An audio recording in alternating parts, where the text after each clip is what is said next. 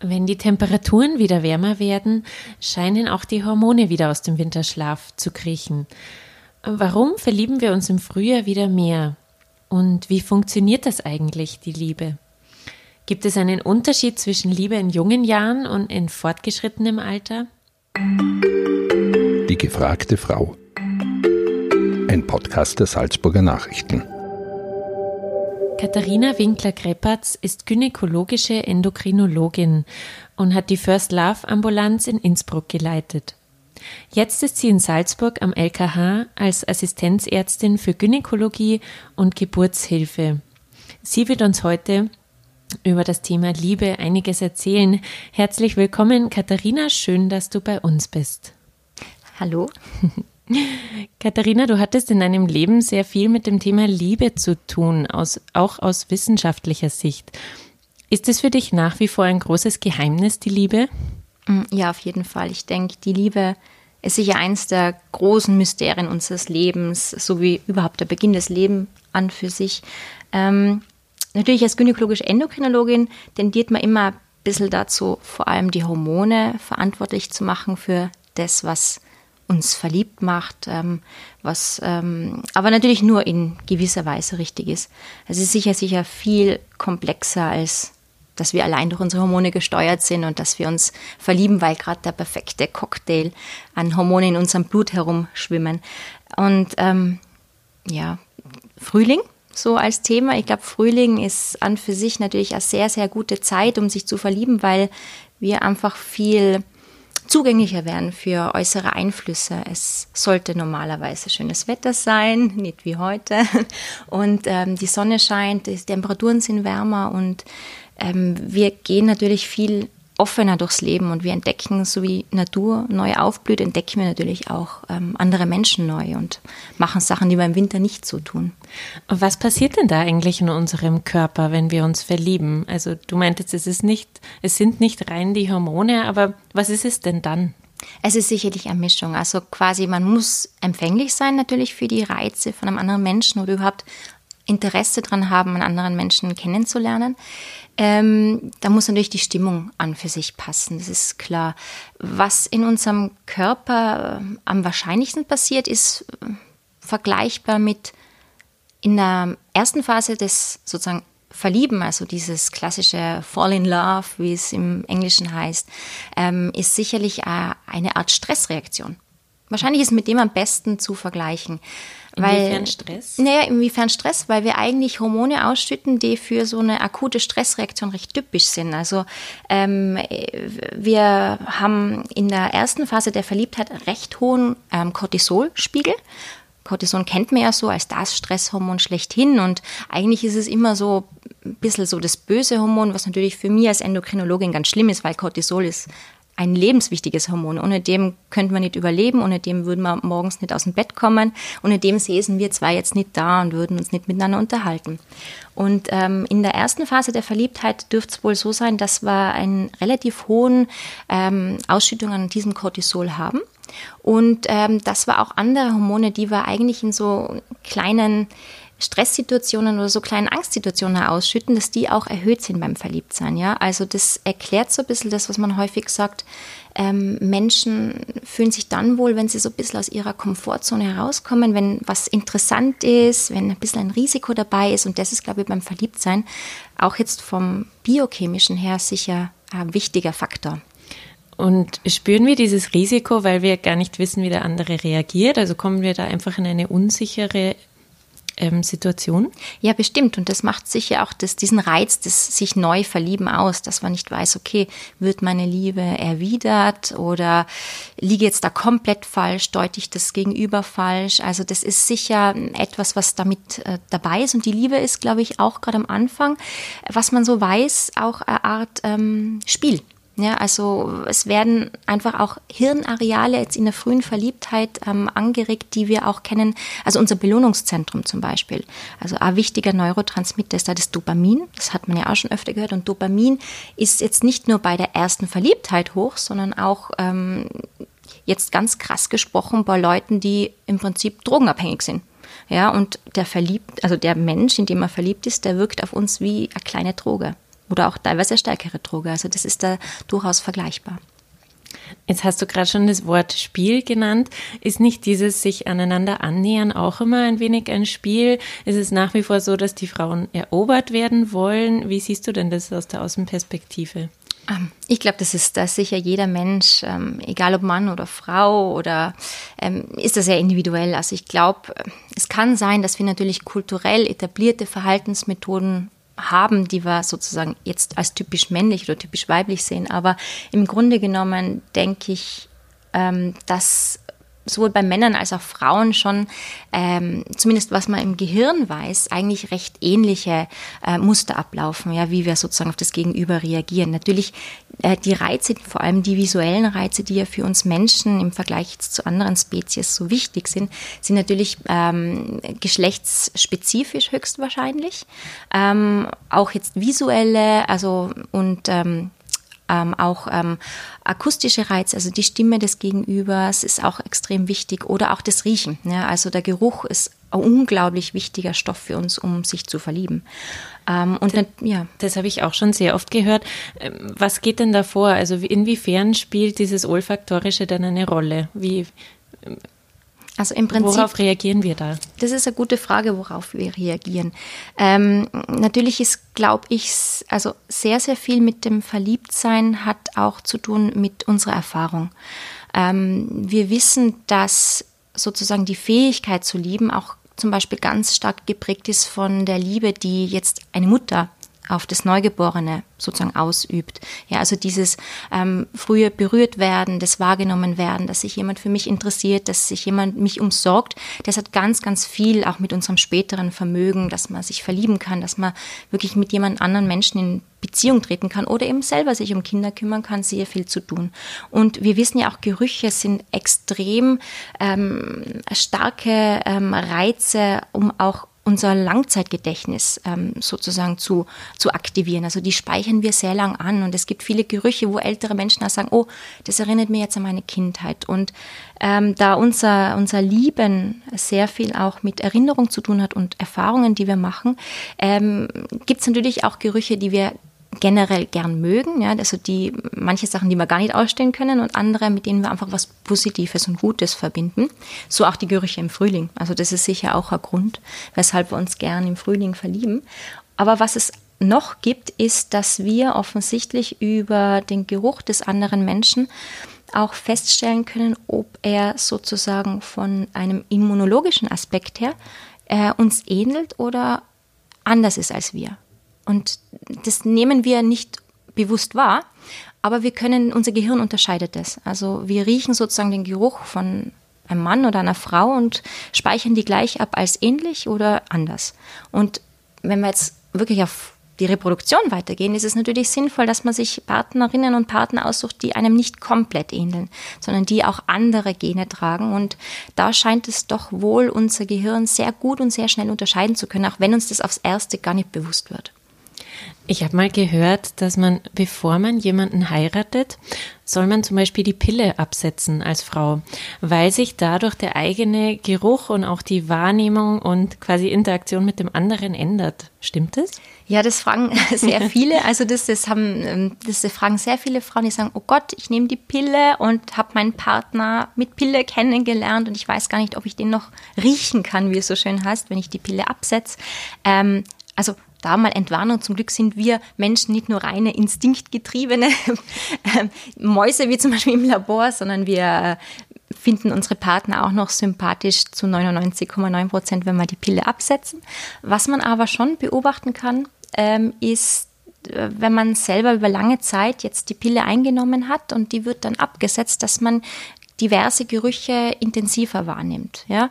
Aber eigentlich wird es meistens im Positiven oder Negativen zusätzlich bestärkt. Ja? Also ähm, es ist jetzt zum Glück nicht so beschrieben, dass man dann sagt, okay, den Mensch, den ich davor so toll gefunden habe, mag ich jetzt gar nicht mehr, weil ich die Pille lasse. Ähm, und wo man das auch ganz stark sehen kann, ist natürlich in der Schwangerschaft. Also ganz viele schwangere Frauen berichten einfach, dass sie gerade in der frühen Schwangerschaft teilweise Gerüche überhaupt nicht ertragen konnten. Es fühlt bis hin zu Übelkeit, Erbrechen. Also mm, die eigenen Hormone machen schon sehr deutlich was mit dem Empfinden von Gerüchen, aber es wird viel mehr sozusagen verstärkt, als dass es jetzt komplett ins Gegenteil gekehrt werden kann. Okay, Entwarnung hier. Ja. ähm, was ich auch mal gehört habe, ist, dass sich der Körper während der Verliebtheitsphase äh, über zwei Jahre hinweg ungefähr ändert in der hormonellen Zusammensetzung. Stimmt es? Also sind es ungefähr zwei Jahre, wo man wirklich anders ähm, mhm. agiert auch? Ja, also man könnte das so beschreiben, also Gruppen, die sehr viel gerade in diese ganze ähm, ähm, biochemischen Prozesse der Liebe geforscht haben, die beschreiben das auch, dass das in etwa 18 Monate bis drei Jahre anhalten kann, diese erste oder akute Verliebtheit, wie das ganz häufig beschrieben wird. Aber da passt sich der Körper an. Also ich habe ja eingangs gesagt, ähm, dieses wirklich sich ähm, verlieben in jemand ähm, ist initial so zu vergleichen wie eine äh, Stressreaktion. Ja? Also Cortisolspiegel sind hoch, Dopamine werden ausgeschüttet, Serotonin ist initial hoch, nimmt dann aber weiter ab und so ähm, wird sich der ganze Körper oder dieses ähm, dieses, dieses, dieses ganze zu viel an Stresshormon wird natürlich im Laufe weniger. Sonst könnten wir über drei Jahre nicht schlafen, nichts essen, das wäre einfach für uns zu gefährlich. Aber so äh, kurzzeitig, dass das sozusagen erhöht ist, beziehungsweise immer dann, wenn man wieder irgendwie ein romantisches Treffen mit dem oder der Geliebten hat, ähm, dass es wieder kurz ausflammt, aber das allerdings bis ins späte Liebesleben. Also es kann auch bei Paaren wird es durchaus beschrieben, dass das auch nach 20, 30 Jahren Ehe noch möglich ist, dass einfach diese, ähm, diese Empfindungen wie dieses erste, wie es beim ersten Verlieben war, dass die wieder kommen und dass das auch wieder möglich ist, das zu reaktivieren. Also ist das eigentlich der Unterschied zwischen Verliebtsein und Liebe? Kann man diese unterschiedlichen Phasen so benennen oder was ist der große Unterschied zwischen diesen beiden hm. Worten? Das ist eine sehr gute Frage. Ich denke, im Prinzip ähm, ist es ähm, nicht so einfach zu unterscheiden. Es gehört natürlich beides zusammen. Aber das, das Gute ist ja, dass wir sozusagen ja nicht nur durch unsere ähm, Instinkte und, und Triebe geleitet sind, sondern dass wir ja eigentlich hauptsächlich auch also in vielen Teilen mit der Liebe und ähm, auch der Suche nach einer Partnerin, einem Partner ähm, auch zeigen, dass wir Menschen ja soziale Wesen sind. Also für uns ist es ja unglaublich wichtig, nicht jetzt alleine zu leben, sondern in einer Partnerschaft, in einer Familie, in einer Gruppe. Es muss nicht immer auch die Verliebtheit zu sein. Also es, es ist ja auch in geringen Maßen ist dieses Verlieben, habe ich ja auch, wenn ich neue Leute, die interessant sind, kennenlernen. Es muss ja nicht immer auf einer rein sexuellen Ebene sein, sondern es ist natürlich auch, was sind sehr ähnliche Hormone, die auch ausgeschüttet werden, wenn ich mich in einer Gruppe wohlfühle, wenn ich Freunde habe oder wie gesagt, wenn ich Kinder habe. Ja, also auch da habe ich so wie eine akute Verliebtheit, wenn das Neugeborene da ist und man ähm, sozusagen lernt sich langsam kennen. Das sind auch ganz ähnliche Hormone, die sowohl beim Vater als auch bei der Mutter, also bei beiden nämlich ausgeschüttet werden. Jetzt sagst du, wir sind soziale Wesen. Wie wichtig sind denn Berührungen für uns Menschen? Das spielt ja da auch mit rein, oder? Ja, extrem wichtig. Also Berührungen sind für Menschen allen Alters extrem wichtig, in jeder Lebensphase. Ähm, die Berührung jetzt von, einem, von einer endokrinologischen Sicht aus ist ganz, ganz wichtig für die Ausschüttung von Oxytocin, also das langläufig bekannte Kuschelhormon oder Bindungshormon. Ähm, Oxytocin ist extrem extrem wichtig, ähm, nicht nur für die Bindung, sondern es wird auch ausgeschüttet in, in großen Mengen, zum Beispiel natürlich bei der Geburt. Ähm, ist wichtig zum Stillen, wird auch ausgeschüttet in großen Mengen beim Orgasmus, aber eben auch in kleinen Mengen bei Berührungen, Streicheleinheiten, wenn man sich einfach wohlfühlt. Und auch wenn man jetzt in einem lockeren, sympathischen Gespräch beieinander sitzt und kurz diese initiale Stressphase, wenn man sozusagen diesen Podcast beginnt und man ist aufgeregt und es ist alles ähm, sehr, sehr neu und, und riskant und dann kommt so eine beruhigtere Phase, wo man garantiert auch eine gewisse Dosis an Oxytocin ausschütten, wo man sich dann wohlfühlt und sagt, okay, die Situation Entwarnung ist sympathisch, man kann länger miteinander reden. Das ist wahrscheinlich ganz was Ähnliches. Mhm. Äh, welchen Stellenwert hat denn Sex in der Liebe? Ähm, ja, garantiert einen äh, hohen. Also in der, in der Liebe, in der partnerschaftlichen Liebe jetzt ähm, zwischen zwei Menschen ist natürlich ähm, Sexualität extrem wichtig, ähm, ist auch für langfristige Beziehungen wichtig, um auch eben, was sie eingangs gesagt hat, diese Reaktivierung dieser initialen Verliebtheit sozusagen wieder aufflammen zu lassen, ähm, macht die Menschen glücklich. Ja, es ist also garantiert extrem wichtig für Beziehungen. Warum schaltet man denn jeglichen rationalen Verstand aus, wenn man verliebt ist? Kann man das mit dieser eingangs erklärten Stresssituation ähm, beschreiben oder erklären? Ja, wahrscheinlich. Also es ist sicher so, dass man natürlich ähm, initial fokussiert ist auf das Gegenüber, auf das begehrte Objekt. Und dass dann natürlich andere Sachen extrem in den Hintergrund rücken.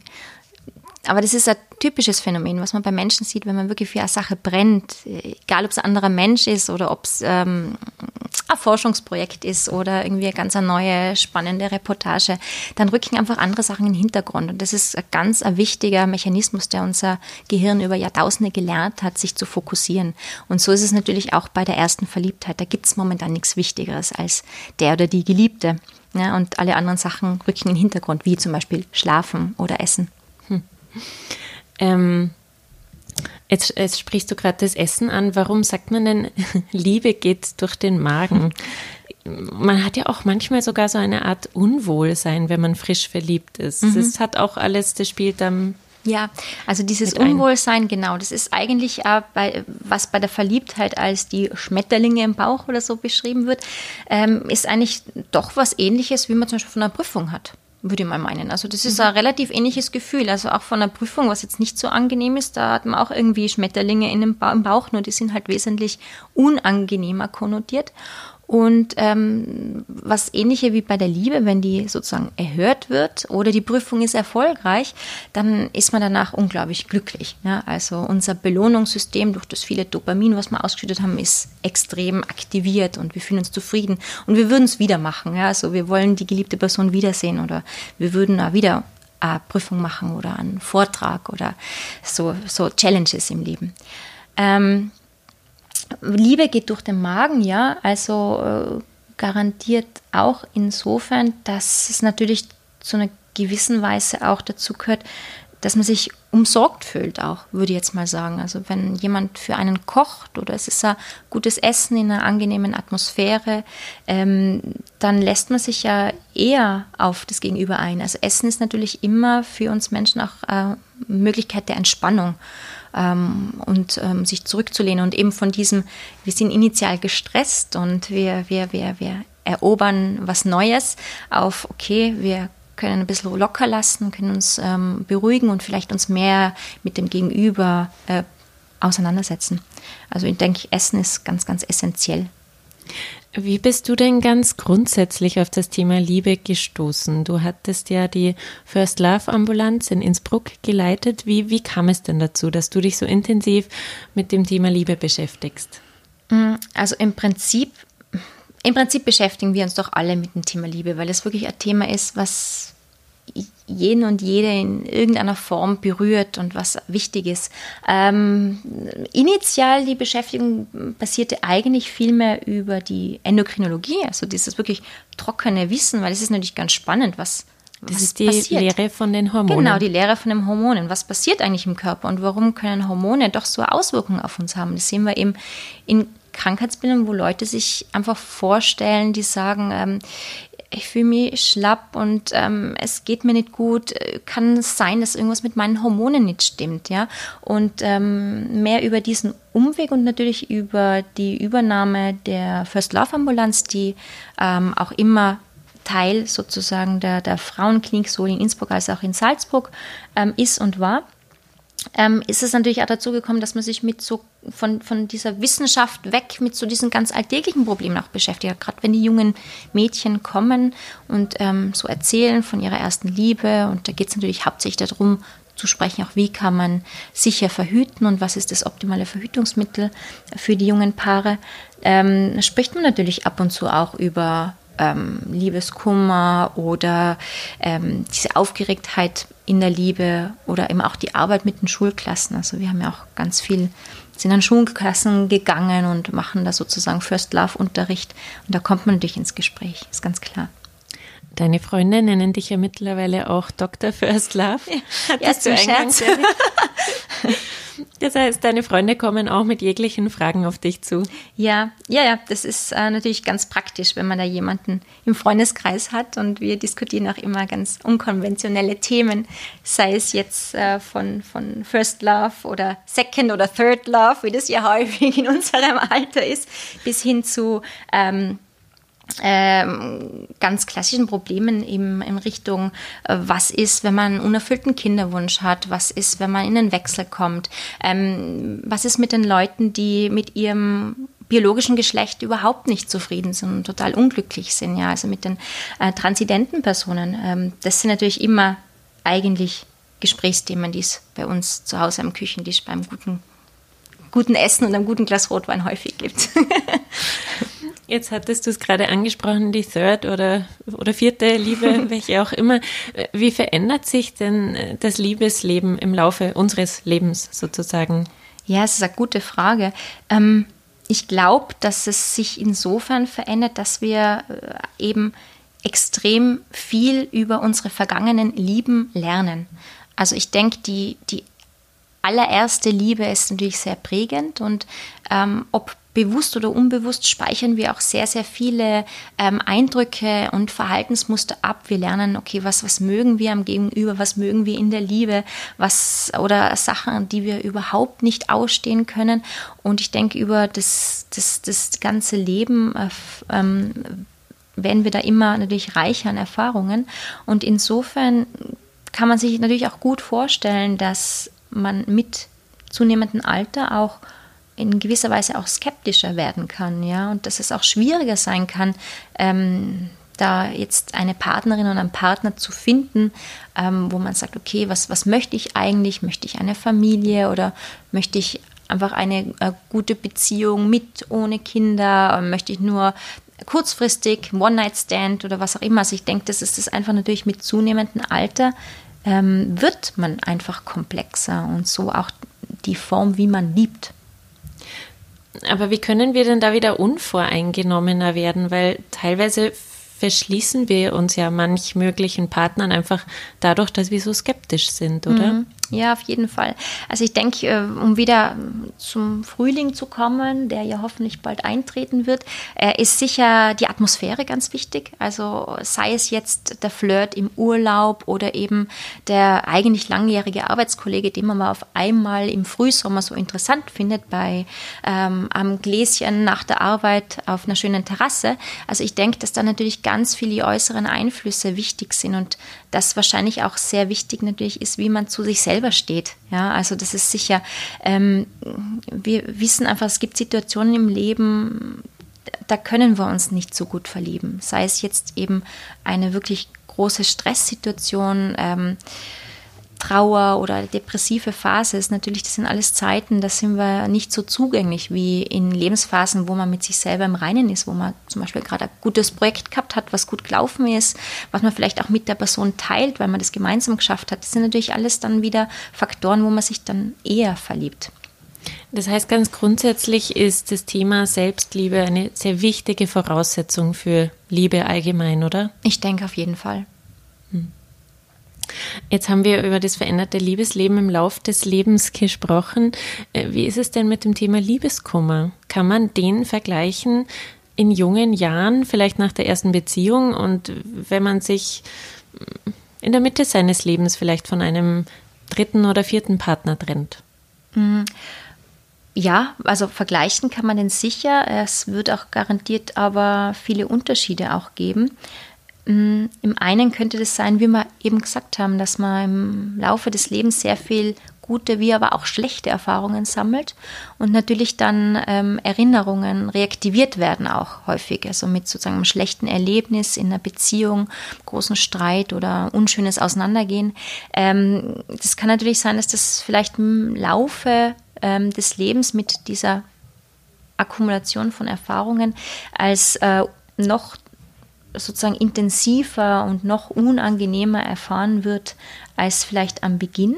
Wohingegen man natürlich auch wiederum sagen kann, dass auch ähm, unter Teenagern ist natürlich ähm, das, das Lieben und wie das Gegenüber wahrgenommen wird oder überhaupt wie die die sogenannte Peer Group, also die Freundinnen und Freunde auch wahrgenommen werden, ist natürlich gerade für, für Teenager auch enorm wichtig. Und das kann sozusagen ein Herausfallen aus der Gruppe oder sozusagen die Verweigerung der Liebe des initial geliebten Menschen kann natürlich auch äh, den oder diejenige in ein großes Tief stürzen. Also ich denke, wahrscheinlich gibt es sowohl bei jungen Menschen als auch bei älteren Menschen Faktoren, die das noch verstärken können oder aber auch die helfen können, dass es einem besser geht. Sei es jetzt beim Teenager, wie gesagt, die Freundinnen und Freunde, mit denen man eben viel herumhängt und sich dann ablenkt, oder dann später in einem gefestigten Berufsleben, wo man sagt, okay, ich habe meinen Job, ich habe da meine Kollegen, ähm, jetzt beiße mal voll durch und dann kann ich das eher vergessen. Also ich glaube, es, es gibt in jeder Phase des Lebens Faktoren, die helfen können bei Liebeskummer, aber auch Faktoren, die den einfach verstärken können. Und lernt man nicht auch im Laufe des Lebens daraus, ähm, aus diesen unterschiedlichen Erfahrungen, dass alles eigentlich auch wieder gut wird, dass man irgendwann diese Erkenntnis vielleicht sogar verinnerlicht hat, dass das jetzt gerade eine schwierige Phase ist, aber auch die nächste positive Phase wieder folgt? Ja, rational sicher, aber im emotionalen, im Moment glaube ich nicht. Also da ist es doch im Prinzip, muss man sozusagen die Trennung von einer Partnerin, einem Partner einfach sehen, im Grunde genommen wie den Tod von einer geliebten Person, ja. Und ähm, die Prozesse, die da im Kopf ähm, abgehen, die sind dann auch vergleichbar wirklich mit der Trauer, die wir dann erfahren. Und das ist, glaube ich, auch extrem wichtig zu trauern. Ich kann mir nur so oft rational vorher sagen, ja, es wird schon wieder gut, es wird in, in ein paar Jahren ist das alles vergessen und wir können vielleicht wieder normal miteinander reden. Aber in dem Moment muss man einfach wirklich die Phasen der Trauer zulassen. Und es darf auch mal Zorn sein und Wut sein und tiefste Enttäuschung und Lustlosigkeit. Ich denke, das ist normal und ich denke, das ist auch wichtig für uns Menschen, um damit umzugehen. Wie ist denn da ungefähr die Abfolge dieser Phasen? Mm. Die Abfolge dieser Phasen ist natürlich, ähm, initial dürfte man an für sich ähm, großen Wut und Zorn haben. Ähm, dann gibt es häufig eine Phase des Leugnens, ja, also dass man sagt, okay, es wird schon alles wieder, ich, ich gewinne ihn oder sie wieder zurück. Wir treffen uns nochmal und es wird schon wieder alles gut. Ähm, und das bringt uns dann wirklich langsam einfach in die Phase des Akzeptierens. Und ich denke, alles ist wirklich wichtig, dass ihr diesen Zorn zulasst, dass sie auch kurze Zeit dieses Verhandeln und dieses, diese, diese Illusion des, ja, es wird schon wieder oder wir sind gar nicht getrennt, das ist nur eine kurze Zeit. Das hat sicher alles seine Berechtigung und ist wichtig, um schlussendlich dann wirklich damit umgehen zu können, dass diese Trennung endgültig ist und dass das auch richtig so ist. Gibt es denn wirklich zum Beispiel so Phänomene wie das gebrochene Herz? Mhm. Wenn ich jetzt an Peter Alexander zum Beispiel denke, wo jeder vermutet hat, dass er an dem gestorben wäre. Mhm. Gibt es das? Ja, also die, die Phänomene gibt es. Das gebrochene Herz ist schon länger in der Medizin bekannt als das Gegenteil, nämlich das sogenannte Happy Heart Syndrome. Also da gibt es ja äh, Berichte, dass Menschen am glücklichsten Tag ihres Lebens, wie zum Beispiel junge Bräute, plötzlich einen Art Herzinfarkt bekommen. Äh, junge, gesunde Frauen an für sich, die ähm, eigentlich ähm, keinerlei kardiovaskuläre Vorerkrankungen haben, also wo es jetzt keine ähm, Erkrankung der Herzkranzgefäße insofern gibt. Und das gibt es und wahrscheinlich ist es einfach eine Reaktion auf so ein enormes Überangebot an unseren ähm, Botenstoffen, an unseren Neurotransmittern und unseren Hormonen im Körper, die eben auch eine gewisse Art Stress sind. Stress ist nicht immer schlecht, aber zu viel kann einfach auch wirklich ähm, ein gebrochenes Herz machen oder eben auch ähm, ein gebrochenes, glückliches Herz machen. Kann man denn eigentlich Liebe abstellen, wenn man das Gefühl hat, dass aus rationaler Sicht macht genau diese Beziehung so gar keinen Sinn und da würde ich letzten Endes nur mit gebrochenem Herzen da sitzen? Mm, das ist eine gute Frage. Mm, ich glaube, man kann es nicht. Also man kann natürlich sehr rational und vernünftig sein, aber es wird dann immer tiefste Empfindungen geben, ähm, wo sich dann diese Verliebtheit oder diese Liebe dann doch zeigt. Wie man natürlich damit umgeht, das, das unterscheidet uns natürlich wiederum von, von, von anderen Spezies oder von den Labormäusen. Also wir Menschen können natürlich anders agieren, als wir es eigentlich empfinden und fühlen. Ähm, aber ich denke, die Empfindung, also sich bewusst entlieben, ich glaube, das können wir nicht. Was wäre denn dann ein Ausweg aus so einer Situation? Ähm, wenn man sich entlieben müsste von einer Partnerin oder Partner, der nicht gut für einen ist, ja, rational handeln, also versuchen, das irgendwie zu machen. Aber ich denke, das ist nur möglich dann über eine längere Zeit, wo man sagt, okay, ich halt Abstand, nehme mich da raus, ähm, der oder die tut mir nicht gut. Ähm, und ich denke, über die Zeit könnte schon sein, dass es dann funktioniert, aber in, in der wirklich Akutphase des Verliebtseins, glaube ich, kann man das im Initialen nicht abstellen, das Gefühl für den anderen Menschen. Gibt es denn in einer Beziehung immer einen, sagen wir mal, stärkeren und einen schwächeren, also einer, der vielleicht auch mehr liebt als der andere? Gibt es diese Schwankungen in einer Beziehung? Vielleicht. Also ich glaube, das hängt wirklich von den Paaren ab ähm, und eben dass es eben Schwankungen sind. Also dass, dass einmal einer, also die, die Frage ist mal, was ist mehr lieben? Ja, also wie will man das messen? Wer liebt wen mehr? Wenn man sich jetzt anschaut, und da gibt es ja auch wieder Studien dazu, ob sich jetzt ähm, Frauen oder Männer stärker eher verlieben, ähm, da hat man bis jetzt herausgefunden, da gibt es eigentlich keinen Unterschied. Also Frauen und Männer verlieben sich sehr ähnlich und in einer ähnlichen Intensität, was wir messen können. Ja, also alles können wir ja nicht messen.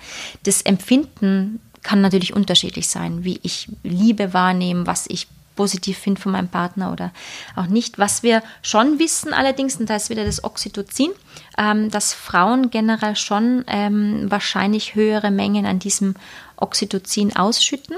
Ähm, und ähm, natürlich dann mit mehr Oxytocin könnte man auch spekulieren, dass man eher dazu verfällt, zu umsorgen und sich mehr zu kümmern. Ähm, aber das ist, wie gesagt, rein spekulativ. Also das, ist, das sind rein Messwerte, die wir haben. Frauen haben mehr Oxytocin, äh, Männer haben prozentual gesehen mehr ähm, Testosteron. Ähm, aber im Grunde genommen haben wir beide Hormone und sie wirken auch unterschiedlich. Also das Spannende bei Hormonen ist ja sicherlich auch, dass sie nicht allein durch ihre Menge quantifizierbar sind, sondern auch wie viel von, also wie viel Möglichkeit habe ich auch die Hormone aufzunehmen. Also das sind wieder unsere Hormonrezeptoren extrem wichtig. Also so ein bisschen wenn man jetzt an Paracelsus denkt, der ja Namensgeber unserer Uni da in Salzburg ist, ähm, alle Dinge sind Gift. Ja, und ähm, es ist im Prinzip so, dass allein die Dosis ausmacht, ähm, ob jetzt etwas gut für einen ist oder ob etwas Gift ist. Und ähm, so ist es auch bei den Hormonen. Also wir haben viele Andockstellen, viele Rezeptoren in unserem Körper und dann reichen auch schon wenige Mengen von diesen Hormonen, dass wir den Effekt haben. Hingegen, wenn extrem hohe Mengen an Hormonen in, unserem, in unserer Blutbahn sind, ähm, sind die Rezeptoren recht schnell gesättigt und der Effekt ist nicht mehr so so hoch. Ja? Ähm, also könnte man sagen, es ist fraglich, ob jetzt da Männer und Frauen in irgendeiner Weise anders reagieren. Wie ist es denn äh, beim Thema Fremdgehen? Gibt es da nachweislich Unterschiede bei Männern und Frauen und warum machen wir das überhaupt? Mm, Fremdgehen ist sicher ähm, eine Form, um eigentlich die Liebe auch in einer länger beziehenden Partnerschaft wieder zu reaktivieren. Ist natürlich nicht für alle Paare zu empfehlen, aber das ist nachgewiesen, dass ähm, das interessanterweise sozusagen die äh, frühe Verliebtheit, was ja auch unterscheidbar ist. Also manche Anthropologen, wie zum Beispiel Helen Fisher, ist so ganz äh, berühmte US-amerikanische Anthropologin, dieses einfach gliedert. Es gibt initial, wenn ich mich verliebt, gibt es die Form also gibt es die Lust, das wird im Englischen auch mit Last beschrieben, dass sie einfach nur Lust auf, jemand anderen, auch auf sexuelle Erfahrung, auf was Neues. Dann äh, werde ich angezogen, diese Attraction, dass ich sage, okay, ich interessiere mich genau für diese Person. Und ähm, dann im, im Endeffekt ist es im Prinzip ähm, dieses Attachment zum Schluss, was wir sozusagen in einer längeren Beziehung auch sehen, dass wir wirklich beisammen bleiben wollen.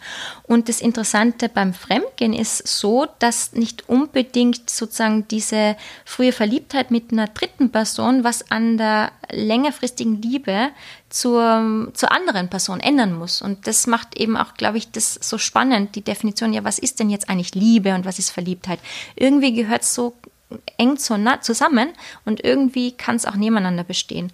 Und ähm, auch diese, die sozusagen Seitensprünge, da wird nicht unselten berichtet, dass das eigentlich sozusagen die Langbeziehung eigentlich wieder interessanter und attraktiver macht. Nur ist es natürlich nicht für jedes Paar gut. Ähm, was muss Jetzt, es denn ausgeglichen sein? Also das ist die Frage. Mhm. Ich denke, da ist natürlich jeder und jeder ist, ist, ist, unglaublich wichtig, was man auch für die Paarbeziehung jetzt als, als Werte und als wichtig entscheidet. Ja? Also es wird ja immer so nachgesagt, dass Männer sind da eher ein bisschen nachgiebiger, also die würden auch eher einen Seitensprung der Partnerin verzeihen als Frauen. Aber ich denke auch, das ist, ist so eher so Gender-Klischee. Es ist wahrscheinlich wirklich in jedem, jeder Paarbeziehung wichtig, das auch auszumachen. Wie, wie ist es denn mit Seitensprüngen und ist es ist das möglich oder ähm, will man das für die Beziehung oder möchte man das überhaupt nicht oder wie ist es dann für, für die, die Langzeitpartnerin oder Partner ähm, dann auch, wie kann der oder die damit umgehen? Ähm, was extrem spannend ist, also auch in unserer Arbeit mit gerade Kinderwunschpatientinnen und Patienten, dass es da Daten dazu gibt, dass Männer in, in einer Beziehung ähm, in, sozusagen als, als Teil eines Kinderwunschpaares ähm, während der Behandlung zum Kinderwunsch ähm, eher dazu tendieren, fremd zu gehen. Das zeigt, denke ich. Warum ist das so? Ja, man weiß es natürlich nicht ganz genau, aber ich denke, es, es, das äh, zeigt am ehesten dazu, wie ähm, extrem ähm, hoch auch das, das Stresslevel in dieser Beziehung auch sein kann. Dass natürlich dann äh, sozusagen die, die Fokussierung auf eine andere Person, auf äh, auch Sex entkoppeln, einfach von Reproduktion und dass man sagt, okay, das kann einfach nur Spaß machen, dass das auch wirklich dann extrem wichtig ist für die Partner. Umgekehrt sehen wir auch, und das ist jetzt das Positive, dass viele Kinderwunschpaare oder sagen wir einige Kinderwunschpaare dann doch auch nach langem Kinderwunsch spontan, also von selber ohne unsere Hilfe schwanger werden können, nachdem sie sich äh, damit abgefunden haben, dass sie kinderlos bleiben, beziehungsweise kurz nachdem die Kinderwunschbehandlung jetzt gestartet ist. Also so ein bisschen, man nimmt diesen enormen Druck ein bisschen weg, sei es jetzt indem, dass man damit abgeschlossen hat oder auch damit, dass man sagt, okay, wir, wir tun einfach was dafür. Jetzt muss es nicht ständig Thema zu Hause sein. Ähm, in welcher Zyklusphase haben wir jetzt Sex und ist das jetzt alles okay und werden wir wohl hoffentlich schnell schwanger? Und das, das ganz, ganz häufig ist für Paare, dass die dann auch wirklich ähm, wieder erfülltes Sexualleben haben oder auch zum gewünschten Kinderwunsch kommen. Also ein bisschen den Druck rausnehmen ja. ist manchmal wichtig. Was mich noch interessieren würde, wie ist es denn mit den modernen Methoden, sich kennenzulernen? Also Apps wie Tinder und Co. Machen die Liebe zum Konsum gut? Was macht das denn mit uns? Das ist eine sehr gute Frage. Da bin ich natürlich extrem oldschool, weil ich damit äh, ganz wenig Erfahrungen habe. Ähm, die, die Teenager interessanterweise auch weniger, weil die ja sich doch häufiger so in, in Klassenverbänden, in Schulen oder in so Freizeitaktivitäten eher so kennenlernen. Ähm, als Sache sagt man ja ähm, Parship, Tinder, was auch immer nach, dass das natürlich schon eine Möglichkeit bietet, ähm, auch jetzt für die dritte oder vierte Liebe, so ein bisschen das Rationale ähm, offensichtlich in den Vordergrund zu stellen, sodass man zuerst abcheckt, okay, welche, welche Werte stellen wir auf, was ist uns wichtig in der Beziehung, was wollen wir überhaupt, wollen wir jetzt nur Sex, wollen wir eine langfristige Beziehung, wollen wir einfach jetzt mal eine Freundschaft und mal schauen, was daraus passiert, dass dieses Vorab ähm, sozusagen abstecken und sich dann kennenlernen, ähm, häufig auch wirklich ähm, eine gute Möglichkeit ist. Auch vor allem für Leute, die dann ähm, ja, ähm, Ende 20, Mitte 30 und man hat irgendwie schon seinen ganzen Freundeskreis, man lernt niemand Neuen mehr kennen, man hat seine Arbeitskollegen und dann, äh, ich kenne viele glückliche Paare, die sich eigentlich über ähm, so soziale Medien oder eben über Online-Foren kennengelernt haben und wo das eigentlich ganz gut passt. Also ich denke, dass es in unserer Zeit schon sehr wohl eine Rolle spielt. Und jetzt wird mich zum Schluss noch interessieren, Katharina, dein Rezept für eine glückliche, lange Beziehung. das ist schwierig. ähm, den anderen auf jeden Fall äh, so nehmen, wie er ist und gleichzeitig immer wieder versuchen, ein bisschen zu verändern. Ich glaube, das macht es aus. Sich selbst oder den anderen verändern? Den anderen und sich selbst dadurch. Gegenseitig. Hm. Vielen Dank. Schön, dass du heute bei uns warst. Ja, gerne. Das war ein Podcast der Salzburger Nachrichten. Redaktion Katharina Mayer und Sabrina Klaas. Wenn Sie mehr wissen wollen, finden Sie uns im Internet unter www.sn.at.